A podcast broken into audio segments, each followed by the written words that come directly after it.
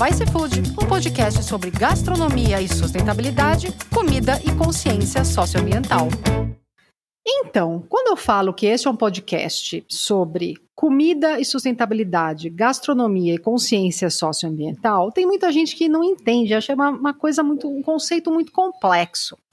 Então, eu queria ler dois parágrafos que eu achei muito, muito, muito bons dentro de um livro que eu achei sensacional. É, açúcar, álcool e vinagre, celebrando a arte da fermentação, do nosso convidado de hoje, que é o Fernando Goldenstein Carvalhais. É, eu queria muito que vocês ouvissem com atenção, porque fica tão claro como as nossas escolhas alimentares não são assim tão escolhas e como a questão histórica e social está completamente ligada ao nosso prato. A produção de açúcar teve papel preponderante no processo de colonização do território brasileiro. Foi um dos primeiros empreendimentos engendrados pelos descobridores portugueses, biopiratas sanguinários que importaram os primeiros exemplares de cana-de-açúcar, um capim asiático que se, que se desenvolveu com facilidade em nosso clima tropical. Iniciaram o cultivo com mão de obra escravizada indígena no litoral das capitanias de São Vicente e Pernambuco, hoje estados de São Paulo e Pernambuco. Como o capim se desenvolveu com sucesso neste clima e o negócio se mostrou altamente lucrativo, não apenas pelo fato de a mão de obra ser barata e não haver impostos para se pagar, atrelado ao alto valor do produto na Europa, fez-se necessária a importação de mais trabalho escravo africano, que acabou se tornando uma das maiores práticas de tráfico humano da história.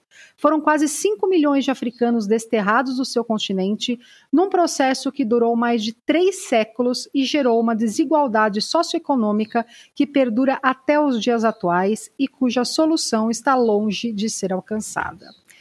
Eu, achei, eu comecei o episódio de hoje, que é sobre álcool, açúcar e vinagre e fermentação, com esses dois parágrafos, porque para mim eles são um resumo muito bom de desse tema que a gente teima em achar, dois temas que a gente teima em achar que não se falam, que são é, políticas públicas, né, ou, ou, a política em si, o mercado financeiro, ou seja, quem detém é, o poder, e o que a gente come, né? Então a gente aqui aprende já que essa vastidão de açúcar, essa essa fartura de açúcar que acabou lidando, que acabou desembocando numa doçaria super doce brasileira, ela tem uma razão é, que está completamente de mãos dadas com o escravagismo, né? Então Gente, o que a gente come é super complexo e essa cadeia de complexidade é que torna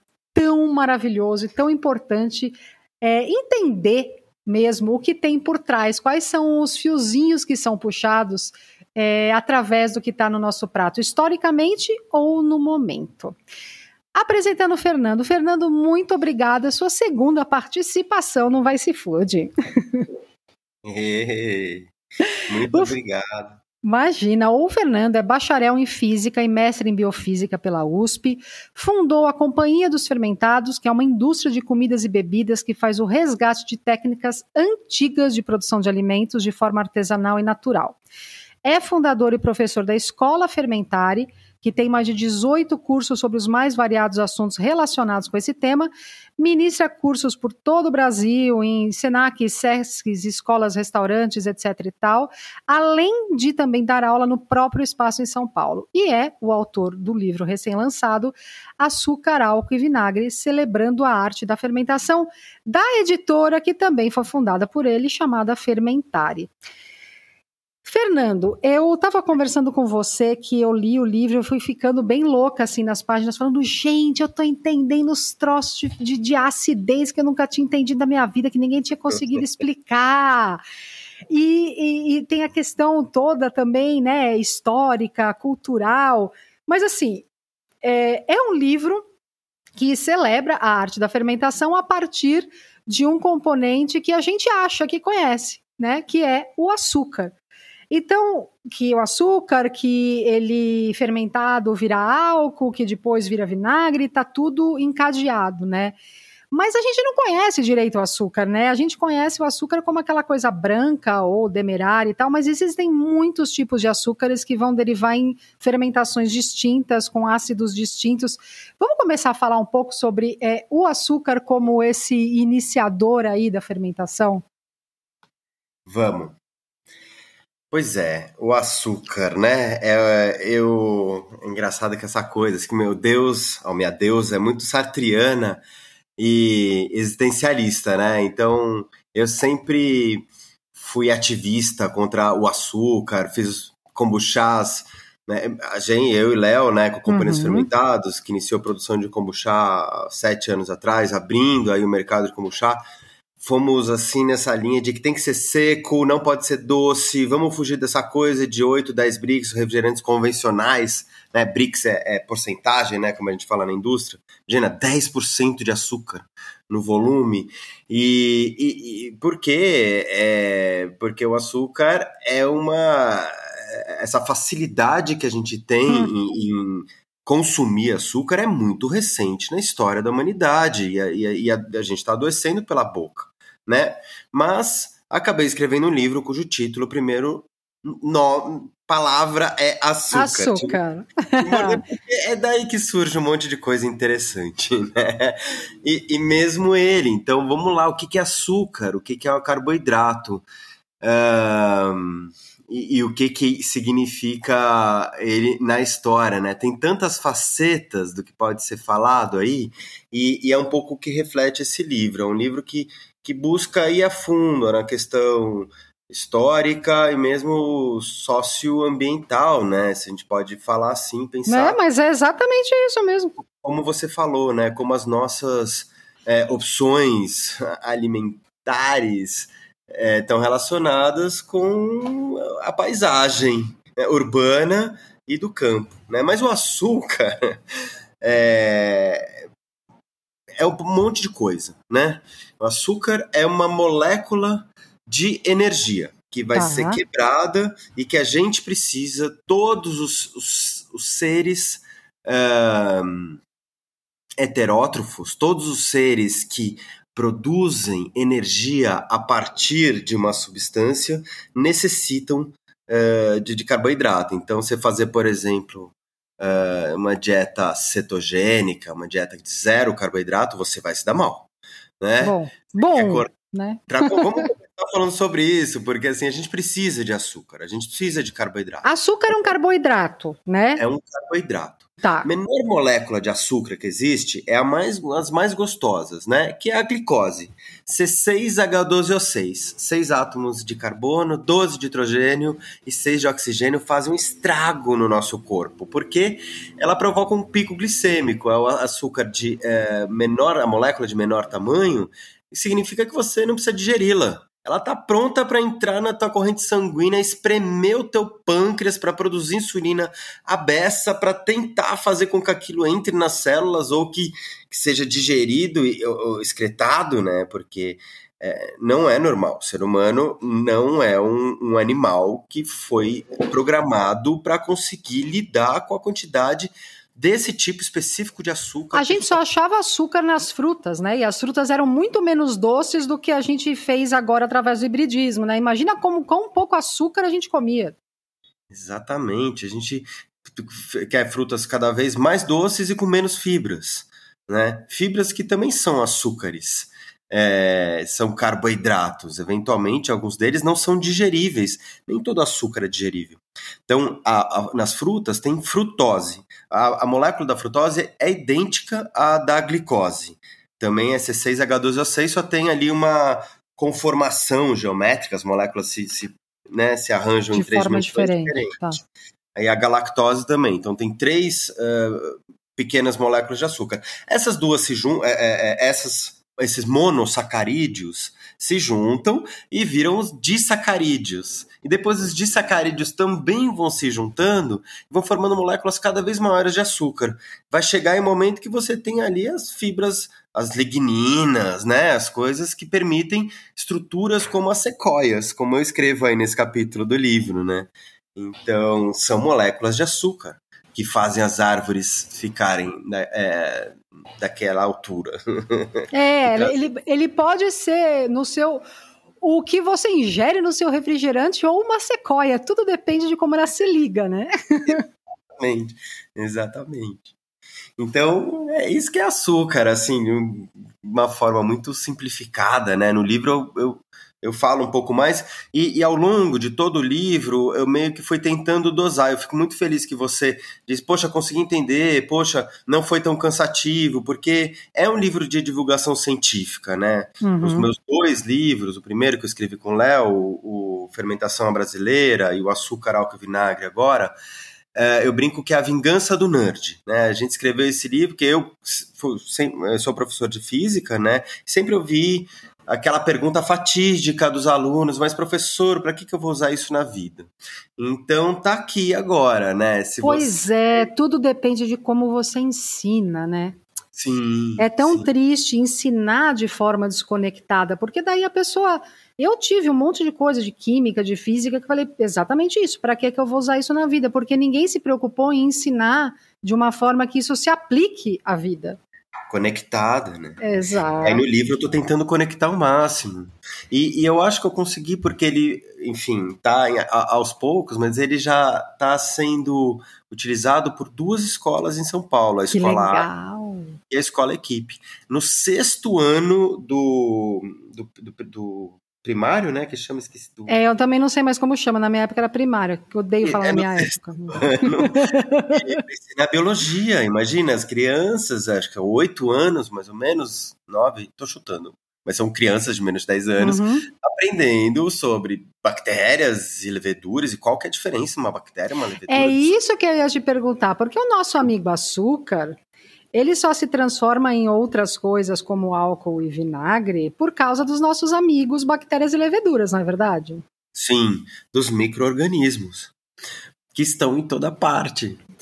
E aí as crianças e mesmo as pessoas nas suas casas estão uh, fazendo experimentos, né? Culinária é experimentação, é criatividade e é ensino e pesquisa. Então, imagina você possibilitar que a criança e o adolescente, na, no caso da equipe, é no, no ensino médio, é, aprenda ciências fazendo pão, fazendo kimchi ou um picles. Cara, é sensacional. Uma geleia. É o meu sonho, né? Eu fiquei muito realizado, assim. Mas sabe que eu achei muito legal você explicar a evolução, a entrada, né, o processo de fermentação das bactérias, das leveduras e tal, com a história do, do copo de suco de uva. Eu acho que essa é uma boa forma de você explicar aqui o processo, porque é muito claro e, e qualquer pessoa pode fazer em casa. Sim. Sabe que eu queria fazer, né, um teaser, assim, acabei não fazendo com o Léo, de pegar e, e botar num, numa câmera, é, como é que chama? Numa câmera rápida, né? Sei, aquele é. que vai, depois acelera toda a gravação, é, né? Num, num vídeo acelerado, você fazer um suco de uva, espremendo com as mãos, que seja, coloca num copo e fica observando aquilo ali ao longo de uma semana. O que, que vai acontecer? Então, se de longe, aparentemente, é, você está vendo que não tem muita coisa que está acontecendo, microscopicamente, existe uma guerra ali dentro, né? E uma sucessão de diferentes hordas, de diferentes reinos. Conta é, pra ali... gente qual é essa sucessão.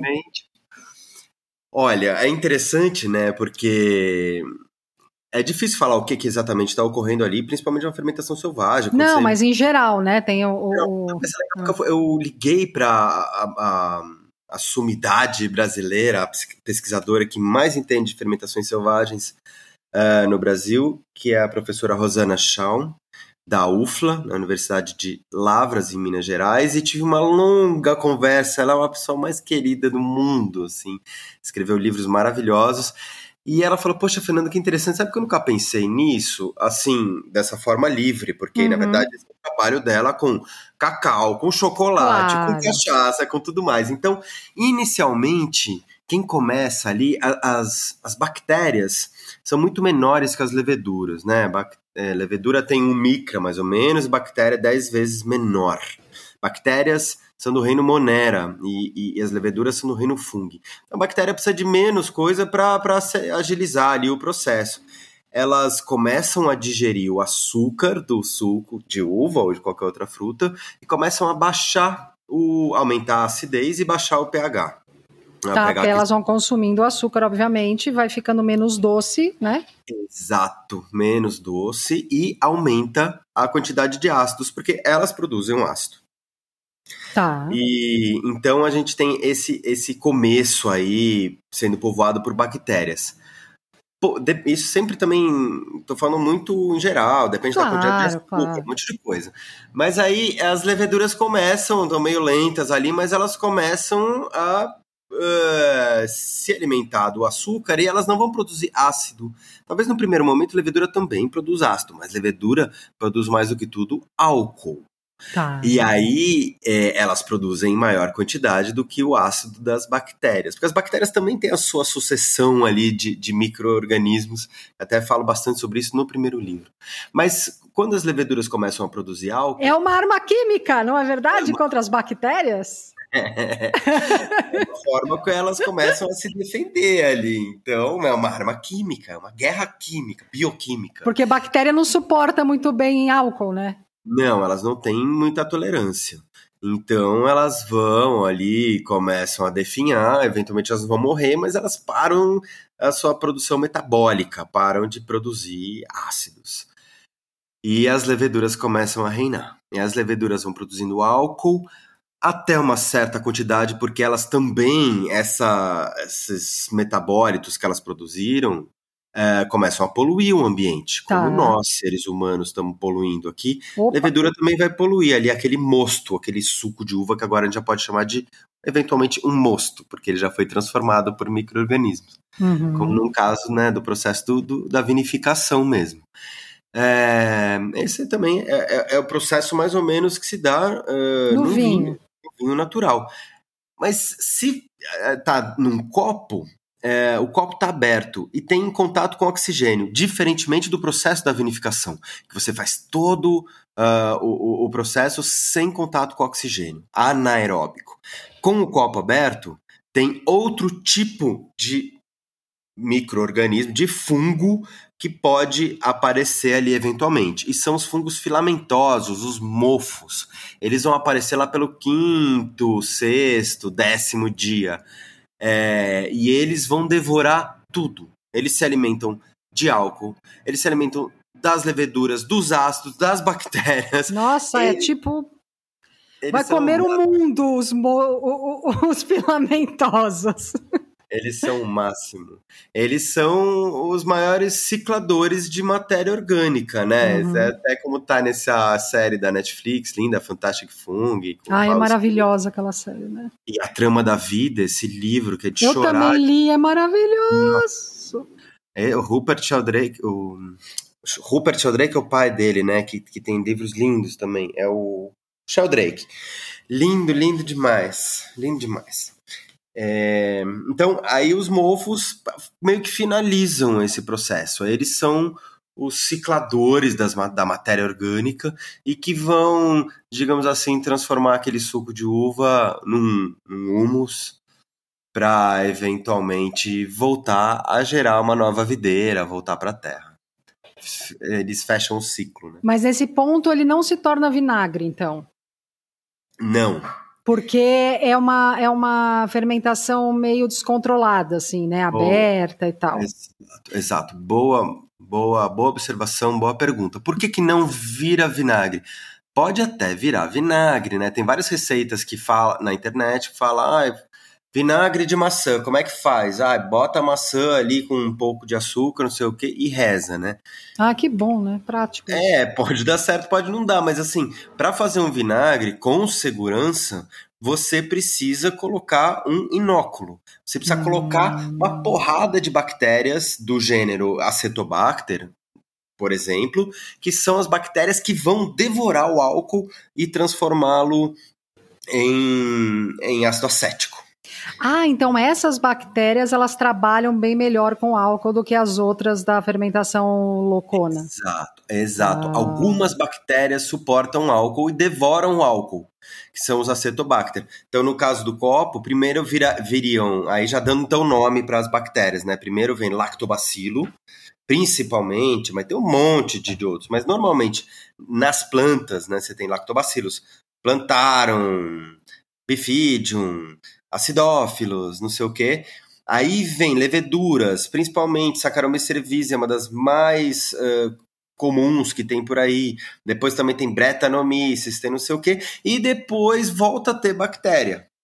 Possivelmente. Aí do acetobacter, que vai digerir um, o álcool e transformá-lo em ácido acético, em vinagre. Esse processo tem que ser meio rápido, Tá. Porque aí vai inibir os fungos. Entendi. Uh, um picles, por exemplo, quando você pega um picles de pepino, ele não mofa facilmente. Claro que em determinado momento ele acaba mofando, né? É, por que, que mofa? Mofa também porque o ácido acético é um ácido volátil, que a gente chama, né? Ele é instável.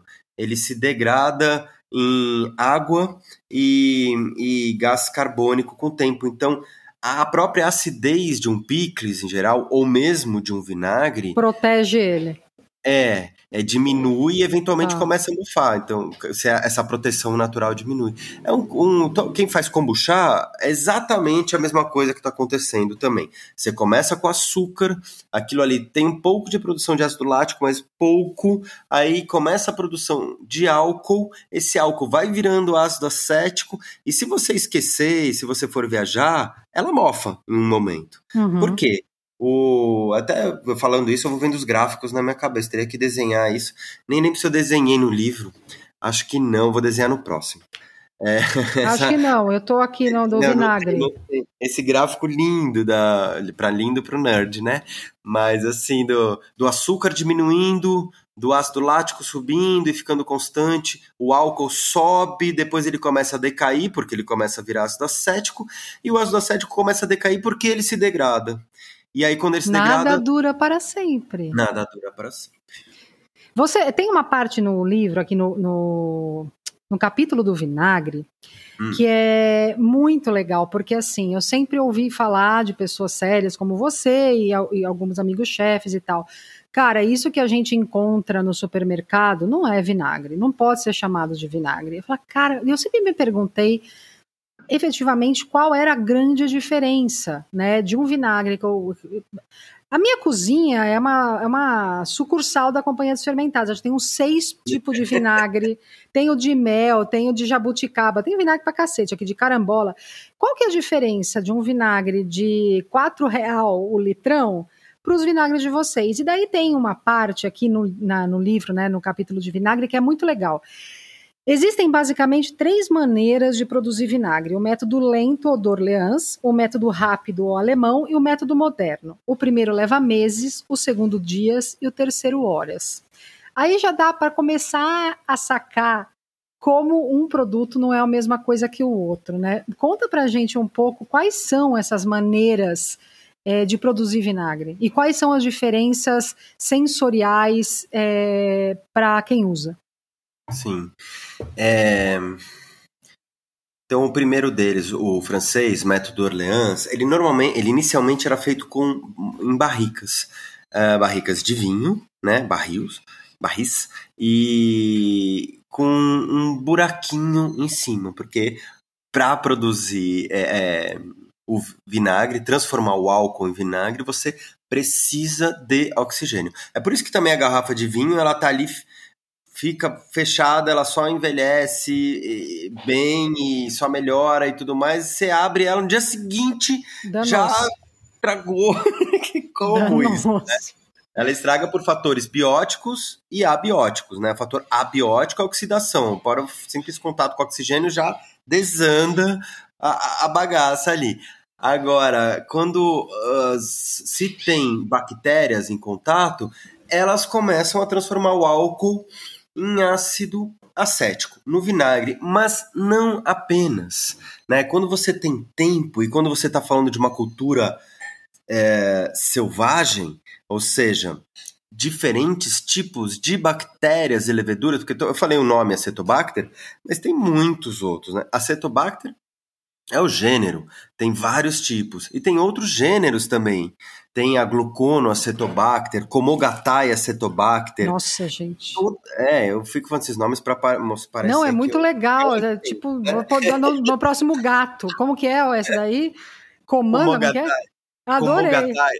como a Bacter é o que tem mais no kombucha, aparentemente, segundo os últimos estudos. E é bom dizer, né, para quem está ouvindo, que quando a gente fala, ah, selvagem e tal, é porque grande parte das fermentações na indústria, seja de vinho, seja de vinagre, seja de pão, é feita com bactéria e levedura selecionada, né? Você abre um saquinho, bota ali, vamos que vamos, né? Então é mais Isso. facilmente controlável, né? Só que Isso organolepticamente, ou seja, o sabor, o aroma, etc., não vai ter aquela é, variedade, né? Ele fica um pouquinho mais pobre.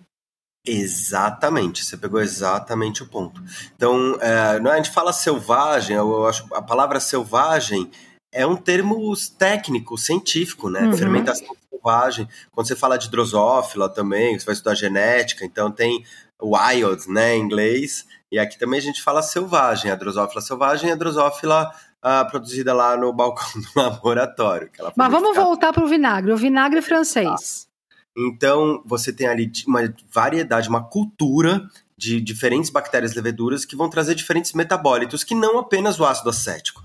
Ácido acético puro, você vai lá e compra ácido acético glacial, mistura na água e você tem um vinagre, né? Não é isso que a gente quer. E então demora. Esse demora, não tem agitação, não tem movimentação. O segundo método, que é o alemão, justamente você já começa a ter uma movimentação ali. O cara falou: ah, precisa ter contato com oxigênio, então eu vou fazer um chuveiro. Ele pega assim. Uh, imagina essa mesma barrica, mas ao invés de estar tá deitada, ela, ela tá de pé, e você bota uma ducha, bota uma bomba lá embaixo, Uh, uma bomba circuladora que puxa o mosto. Bota né? mais mosto em contato com o ar mais tempo. E aí dentro ali tem serralha, tem pedras, tem madeiras que vão aumentar a área, né? Se ali tudo tá no primeiro método tá tudo acontecendo na superfície, no segundo método você uh, sai da, de 2D, numa da superfície de duas dimensões para três dimensões. E aí o processo é muito mais rápido, você até tem um problema que esquenta. Então, se você vê hum. uh, os diagramas, você tem que passar para refrigerar esse mosto aí de tão rápido que acontece. Esse processo originalmente foi feito com uma cultura também, ou seja, com diferentes bactérias leveduras, uma fermentação natural. Vamos falar de usar o termo natural em vez de selvagem? Não, pode ser selvagem, eu adoro selvagem. e, mas também apenas com acetobacter. Essa sim, produzida em laboratório uh, que agiliza muito o processo, mas já traz, como você bem falou, a maior pobreza do universo, porque ela só produz ácido acético. Só então, acidez então, pura e simples, né? Só acidez, não tem aroma, não tem éster, não tem liberação de fenóis, não tem toda a riqueza bioquímica que uma fermentação lenta uh, permite e propicia. E o último de todos, aí é show de horror, que é o que acontece nesses vinagrão aí, é, que hoje em dia a gente usa para lavar salada. E você fala, poxa, vinagre serve para quê? Para lavar pois salada. Pois é, eu acabei, eu acabei de ficar deprimida quando eu li que eu descobri que não adianta porra nenhuma lavar salada com vinagre. Não, é psicológico, meu, nada a ver. Pois é. é mas enfim, aí esse último método, tá vendo? Até isso é publicidade. Tá é vendo, pra usar cara? mais que coisa. Mas eu sou uma pessoa que usa vinagre pra caramba, mas eu uso vinagre pra limpar rejunte de azulejo com. com... Espero que não com o meu. Não, né? Só se eu é. ganhar na loteria, né? Eu vou limpar é. rejunte de azulejo com você. Não, mas assim, eu uso muito vinagre com bicarbonato de sódio na limpeza em casa. Uhum. É, porque eu tenho animal de estimação e tal, e a gente não precisa Sim. realmente de limpar vidro, limpa não sei o que, limpa privada, limpa sapato, limpa... tem várias coisas que servem para limpar muitas coisas, e uma delas é a mistura, né, de de, nem ia falar glutamato monossódico, de bicarbonato com vinagre. É melhor que ficar passando cloro toda hora. Porra, que... pelo amor de Deus, aquele cheiro forte pra caramba. Né?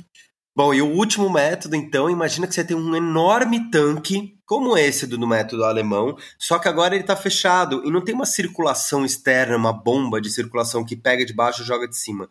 Mas você tem uma grande hélice dentro, essa hélice toda furadinha, que fica soltando oxigênio lá dentro. Então, poxa, se é oxigênio que a gente quer, então é como se fosse uma jacuzzi ali que você liga o, o arzinho para entrar e então, ali em três dimensões, não tem nem mais nada de, de, de nada, fora uh, o álcool, então vinagre de álcool. Então, isso, vinagre de álcool. Suspensão. É, eu nunca soube o que era um vinagre de álcool, agora eu entendi. É isso, você entra com álcool de cereal, de cana, uh, qualquer álcool, bota as acetobacter lá dentro que você compra, tem um monte de indústria que vende, e pronto, bate naquele liquidificador, botando oxigênio, garantindo ali a dosagem de oxigênio, refrigerando também, porque o processo é rápido, e você tem um negócio em horas, para que esperar meses? Para quê? É, porque um é bom, outro é escroto, né? Basicamente. pois é. Você, né? E, e, e, na verdade você presta um desfavor à história, né? Porque e a legislação permite e, e, nem tem os vinagres que a gente faz nem eu até escrevo no rótulo é fermentação lenta, mas isso daí nem está previsto na lei. A lei não está nem aí para isso. A lei que é escrita pela grande indústria, né? Não tem vinagre premium, vinagre isso, vinagre não sei o quê. É, é... uma outra coisa muito, muito legal do livro é hum. esse capítulo de outros ácidos. Porque da mesma forma que existem eh, muitos açúcares e a gente acaba achando que açúcar é uma coisa só, né? A açúcar é tipo derivado da cana que a gente adoça bolo e etc, etc e tal. E na verdade você hum, tem zilhões de açúcar, tem açúcar de outras frutas, tem, enfim, né? É, são uhum. carboidratos, como você disse. E tem os outros ácidos. Quando você explica o que são esses outros ácidos, e são ácidos muito comuns a gente encontrar até em lista de ingrediente, e que é, eu não sei você que está ouvindo, mas eu não fazia a menor ideia da qual a diferença sensorial e, e, de uso do ácido, quer ver? Vamos lá, qual, qual que são os ácidos que você tem? Tem o ácido cítrico, daí tem o ácido ascórbico, tem o ácido málico, e todos esses ácidos não são, ai meu Deus, tem ácido na minha comida, né? Assim, não, não é, tem, mas não é um ácido que vai te matar. E eles têm experiências sensoriais e muito provavelmente de uso muito grandes entre si, né? É, eu queria que você falasse um pouco desse capítulo, porque é tão legal, é tão legal descobrir que é, o ácido lático não não obrigatoriamente vem do leite, ele pode vir de outras coisas. E para que que serve o ácido lático, né? Conta, conta nas suas palavras, porque você sabe muito mais que eu, obviamente, que eu só li seu, seu livro que você escreveu, né? Então... É, é tanta coisa, não sei nem por onde começar. Não, mas assim, mas... faz um resumão é, da, da, desses outros ácidos e os seus usos. Eu achei divertido porque é um capítulo bônus para o livro, né? Então é o ácido cítrico, ascórbico, málico, lático, fosfórico, que é o único que não é orgânico. E. Acabou, são esses. E tem mais um que são seis, esqueci o último. Ácido é... cítrico, ácido málico, ácido ascórbico. Tartárico. É, tartárico, isso. Então, para cada um deles, eu quis fazer essa pequena introdução que você vê aí, né, histórica, quem descobriu, Ai, quando foi isolado pela primeira vez e como eles são produzidos, né? Então, por exemplo, o ácido lático, realmente, ele vem, ele é, foi, obviamente, a primeira vez foi isolado do leite fermentado, e por isso, né, do latim é, vem o, é, o lático aí, né? Uhum. É, só que não, não apenas. Quando você vai fazer, por exemplo, um chucrute ou um kimchi, a acidez é também do ácido lático. Então, proveniente não da lactose, mas do, do, dos açúcares dos vegetais, como por exemplo a frutose ou sacaroses, açúcares um pouco maiores. Ele é o ácido mais redondo de todos dele, é aquele ácido que tinha naquele chicletinho de morango, mequetrefe que a gente adorava. Acidinho, dele é, é retangular? Aquele retangular. Puta, mal... eu amava aquilo. Aquilo é ácido lático, porque é coisa que você bota na bebida ou no chiclete que dá vontade de tomar mais um gole ou dar mais uma mastigada, porque ele te instiga. É o do Yakult também, é o delícia, é o delicioso. O ácido cítrico veio do limão e ele já é mais, mais forte, né, mais cortante, digamos assim, mas, é, e, e, durante muito tempo foi é, vem do, veio do limão, a produção industrial para os usos aí. Só que imagina, hoje em dia é impossível você ter uma produção de ácido cítrico para suprir a demanda uh, mundial de. Porque né? ele é muito usado como conservante na indústria alimentícia, né? Como, nossa, tá em quase tudo. É. E a produção é por fungos. Isso é muito legal. Então ele vem da fermentação, por isso que cabe também no livro. Todos são produzidos por fermentação hoje em dia. Todos que estão aí, menos o fosfórico, que não é, é o único orgânico. Que, aliás, aliás, tem uma história maravilhosa que daí depois é. você conta. Eu adorei. É divertido. Aí o ácido ascórbico, ele é o mais fraquinho de todos. Até ali no, no livro, ele está sendo ilustrado por uma acerola, né? Porque outra falácia também que uh, botaram goela abaixo da Isso gente. Isso é maravilhoso, Fernando. Eu fiquei choquei. A história da laranja, né? Laranja, isso é do lobby norte-americano da indústria, agroindústria tóxica. Da laranja, que, essas, que, que é commodity, né? Suco de laranja. Commodity. É o maior exportador do mundo, né? De você laranja. tem que então comer 10 laranjas por dia, senão você não supre. Mas a gente tem tantas fontes de vitamina C, né? Nós somos animais que não produzem, vários animais produzem vitamina C. Por acaso, uh, que é o ácido ascórbico, né? Por acaso o ser humano não produz, a gente precisa pegar de forma, mas a gente não precisa comer laranja. Nada não, mas aí, ó, eu, vou ler, eu, vou, eu vou ler o parágrafo que eu fiquei chocada do livro. Na é. verdade, as laranjas contêm uma concentração menor de vitamina C ou de ácido ascórbico. Não, é de ácido ascórbico, né? Não, Sim. é ascórbico. É a mesma coisa. É isso, né? É. Ah, tá bom. Então vou voltar. Existe um mito de que as laranjas são fontes extraordinárias de vitamina C. Na verdade, elas contêm uma concentração menor que a do pêssego, do kiwi, do morango, do pimentão, da acerola, do mamão, da couve, do camu-camu, é, que é uma fruta amazônica, né, que contém 40 vezes mais da manga, do espinafre. Basicamente, tudo que você comer vai ter mais vitamina C que a laranja. Pois é, em algum momento fizeram a gente acreditar que a gente tinha que comer laranja. Cara, e é uma loucura. E reina agrotóxico na laranja, Porra, né? É. Ai, senhor. Porque é uma monocultura. E... É uma monocultura e cítrico não é exatamente adaptado a um clima tão tropical quanto o Brasil. E daí tem um monte de praga, porque é monocultura, é aquela. Enfim, é. né? Então, gente, como laranja, se vocês gostarem da laranja por algum motivo, mas não por vitamina C, vamos combinar. Não, essa do ácido asco da vitamina C eu fiquei chocada, de verdade. Vai, continua, continua. O livro é cheio dessas, dessas drops de informação que você, putz, grita. Bom, aí o ácido málico é o ácido da maçã. E ele está muito presente nas, na, na, Bom, morde uma maçã, você percebe o ácido málico. Ele também já é um ácido mais bruto, mais cortante. É, você tem bastante nas cidras, né? Mas e nas uvas? Só que ele não é muito bem-vindo uh, no, nos vinhos tintos. Vinhos tintos têm que ser mais redondos. É por isso que acontece a tal da fermentação malolática. Aliás, não é por isso que acontece, é sorte que acontece a fermentação malolática, né? Depois que você tem a fermentação alcoólica, por parte das leveduras, algumas bactérias se estão presentes ali e na vinificação uh, industrial eles matam elas no início de tanto sulfito que se coloca em pasteurização, então tem que adicionar o neococos para essas bactérias que vão quebrar o ácido málico, que é um ácido cortante, e transformá-lo em ácido lático. Por isso que a fermentação malolática que vai arredondar o teu vinho tinto.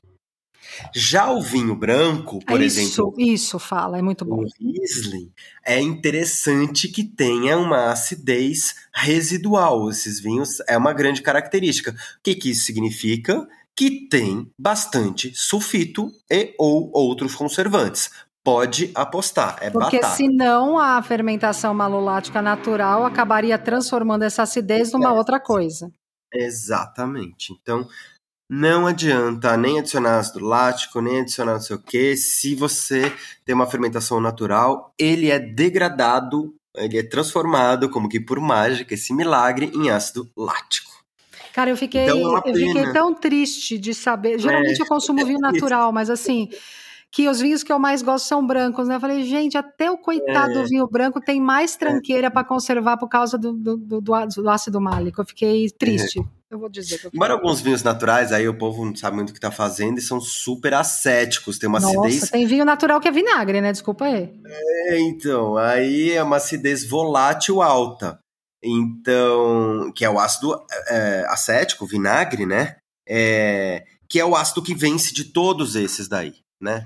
Mas continuando, então, tem o ácido tartárico, que é o ácido das uvas, que também é aquele que se de, é, cristaliza, né? Vira bitartarato, os, ah, cristaliza. É o, que, é o, que, sedimenta, não? Exato, é o que fica ah. no fundo. E é daí também uma das grandes fontes até hoje de, de ácido tartárico, Uh, é do desses cristalzinhos. E para que que se usa o ácido tartárico, é, tipo, na indústria, né? Porque Bom, na indústria do vinho, isso é um insumo de vinificação. Você compra para corrigir, né? Como é que é. esses vinhos commodity, uma safra é idêntica à outra, oh, né? Compra... É refrigerante, né? É, é lindo. Ai, você não tem. A, a, a minha parreira deu menos. A videira deu menos. Menos acidez tartárica. Ah, tu não tem problema, tu corrige, bota aqui um pouquinho disso, ou tiram, não sei o quê. Os vinhos completamente montados, né? É, porque. Eu tenho muita dificuldade é. Não, não. É que a gente consome. É, eu fiz um episódio sobre isso, né? Mas é bom falar de novo que a gente consome hoje em dia é, produtos que vêm da natureza como se eles viessem da indústria. Então, eu quero que o meu vinho tenha o mesmo gosto todo ano. Eu quero. E isso na natureza é impossível. Então, Sim. como se faz isso? Colocando tranqueira. Né? Não tem como é, um vinho ter o mesmo gosto todo ano, porque simplesmente é uma fruta. Se choveu mais, choveu menos, se está mais quente, está mais frio, ela vai ter um sabor ligeiramente diferente. Então, essa mentalidade industrial invadiu demais a alimentação, né? É, até no tamanho das frutas que a gente compra, no formato, enfim, tudo. Mas desculpa. Não, eu tenho muita dificuldade de vender as minhas bebidas alcoólicas porque as pessoas reclamam que tá diferente. Fala, poxa, você me mandou uma cidra de carambola aqui que tá diferente da cidra anterior. Ah, mas não brinca, né? É a intenção, não. amigo. Mas isso, assim, também alguns donos de restaurante que são teoricamente naturebas, entre aspas. Fala, Fernando, mudou demais. Mas desculpa, não foi o que faço. Eu só faço suco de, de, de carambola e rezo. dou umas mexidinhas. Eu controlo a temperatura, não sei o quê, mas não tem intervenção e não tem como. Desculpa, eu só posso pedir desculpa. Eu não vou conseguir fazer igual. E, é. e, mais do que isso, olha que e eu acho, na verdade, isso é uma riqueza, é diversidade, isso é uma maravilha. É uma angústia, obviamente, por um lado, é fonte de angústia, porque é um processo que a gente não tem é, controle, mas porque vocês lado, não é... intervêm, né? Senão vocês teriam controle, mas vocês Veja, a minha, o meu hidromel de Jataí. Ai, que delícia! Eu fui fazer uma apresentação num, num restaurante, fazia tempo que não bebia ele, não abria uma garrafa. Fiz uma apresentação, não, porque tem um perfil floral e não sei o que, blá blá. Abri a garrafa, servi a galera, me servi, botei no nariz, falei, gente, apaguem o que escrevi, igual a FHC falou uma vez. Desculpa, é, mudou, mudou, não é isso, vamos de novo. Foi para um frutado, ele saiu do floral e foi para frutado na garrafa fechada, porque ele evolui.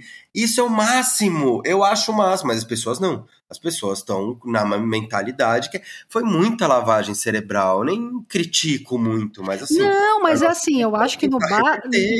A maior parte da população é, não tem nem a informação de que as coisas são feitas desse jeito, né? Acham uhum. realmente que vinhos industriais são um suco de uva fermentado, não tem mais nada e tal.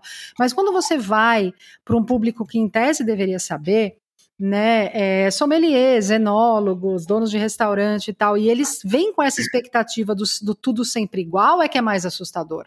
Sim, sim. Parece que eu errei, as pessoas falam, ah, Fernando, você errou. É. Bom, voltando para o último ácido, só para a gente não estourar o tempo, não sei como editar, mas... Não, estamos tranquilo, é fosfórico, não é? Exato, esse Ai, é um patinho feio. A história do fosfórico é muito escrota de nojenta. Você quer, você quer contar? Ah, não, conta, porque é muito maravilhosa. Eu li, me dava arrepio que alguém tenha feito essa experiência, Jesus amado.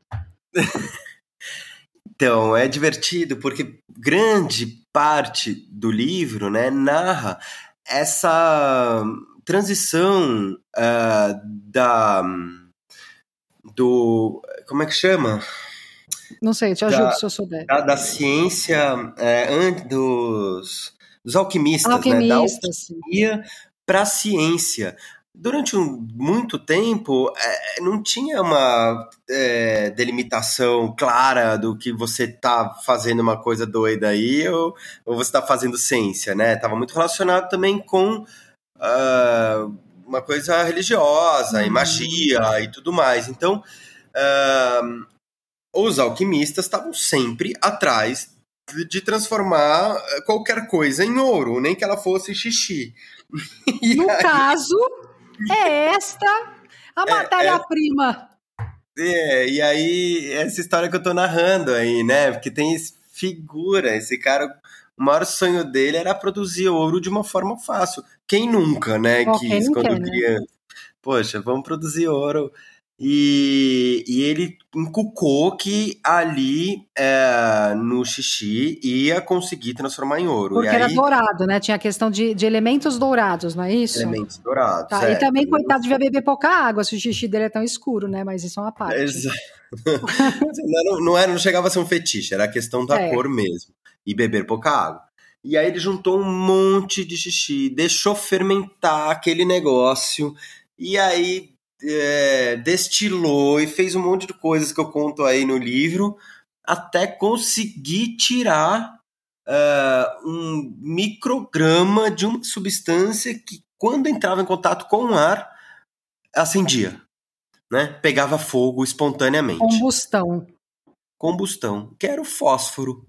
É, ele foi o primeiro cara que isolou o fósforo. E, e aí depois, então, ele arregimentou ali um quartel de, de, de um exército, né, que estava durante uma guerra, para o pessoal fazer xixi num determinado lugar. Ai, cara, fez um lago. Pelo eu sei que ele conseguiu tirar umas 10 gramas de fósforo, que deve ter entrado Todo no Todo mundo mijando no lago, imagina isso. ele conseguia acender duas bocas de fogão com todo esse xixi. E não conseguiu fazer o ouro, mas conseguiu isolar o fósforo. E aí foi surge a nossa relação com esse elemento altamente combustível, né? Que hoje em dia tá nem tá mais nas nossas cozinhas, né? Porque hoje em dia todo, quase todos os fogões são ligados na tomada uhum. e sai uma, um monte de elétron ali, enfim. E, e é, é, na alimentação, gastronomicamente, como que ele pode ser usado? Então, o ácido fosfórico está principalmente nos refrigerantes, está hum. principalmente na Coca-Cola. E é qual é função? E na Pepsi. A função é derreter os nossos ossos. Né? Tô brincando. ele é uma provocação. Eu botei ele nesse livro como uma provocação, assim, porque ele é o único que não é um ácido orgânico. Ele é muito barato, né? De ser mais barato do que ácido cítrico. Não por acaso, ele tá nesses refrigerantes à base de cola. Que hoje não é feito mais com o xixi, né? É bom dizer. Não é feito. Também podem ficar tranquilos, é. bebedores aí de, de líquidos é, pretos e gasosos. E diferentões aí, é, não vem de xixi, mas vem de, de minério, né? Vem de mineração. Eu tô até eu descrevo no, nesse, nesse subcapítulo aí como que é produzido. E, e basicamente só para isso. Mas aí, é, já que eu, eu comprei esse ácido e qualquer pessoa pode comprar pela internet, todos esses, né? E, e, tem essa parte que eu ensino a fazer a diluição deles e realmente. Porque tem receita de drink, né? Com ácido fosfórico. E, e aí eu chamei os caras, chamei Jário Gama é, para fazer e chamei o. Eu já te falo outro, calma aí. Você chamou. O Merlin. O Merlin, o Merlin, Roberto Merlin, é isso. Roberto Merlin, que é um gênio também e os dois fizeram drink. Chamei minha amiga Carla também, minha amiga de, de adolescência. Mas, qual, qual, a função dele nesses drinks? Eu estou curiosa. Então, uh, bom, aí então, uh, qual que é o perfil sensorial dele em relação aos outros, né? É, é, ele, é uma, ele tem uma acidez mineral. Hum. Talvez, obviamente, por vir de, de minérios, enfim, não sei. Então, ele tem essa coisa mais blocada, mais sólida na boca. Ele. É... Como é que eu posso descrever? Eu descrevo ele aí no livro, né? Não, descreve. Deixa aqui que eu peguei. Eu peguei essa parte também que eu acho que é É uma ótima descrição de todos os ácidos aqui, ó. Se comparados numa mesma concentração, falarei adiante sobre isso, observamos que o ácido cítrico é intenso, vivaz, traz uma lembrança das frutas frescas, com um final mais limpo e nítido. O ácido málico é mais forte, cortante e lembra maçã verde. Não por acaso é o ácido em maior concentração na fruta.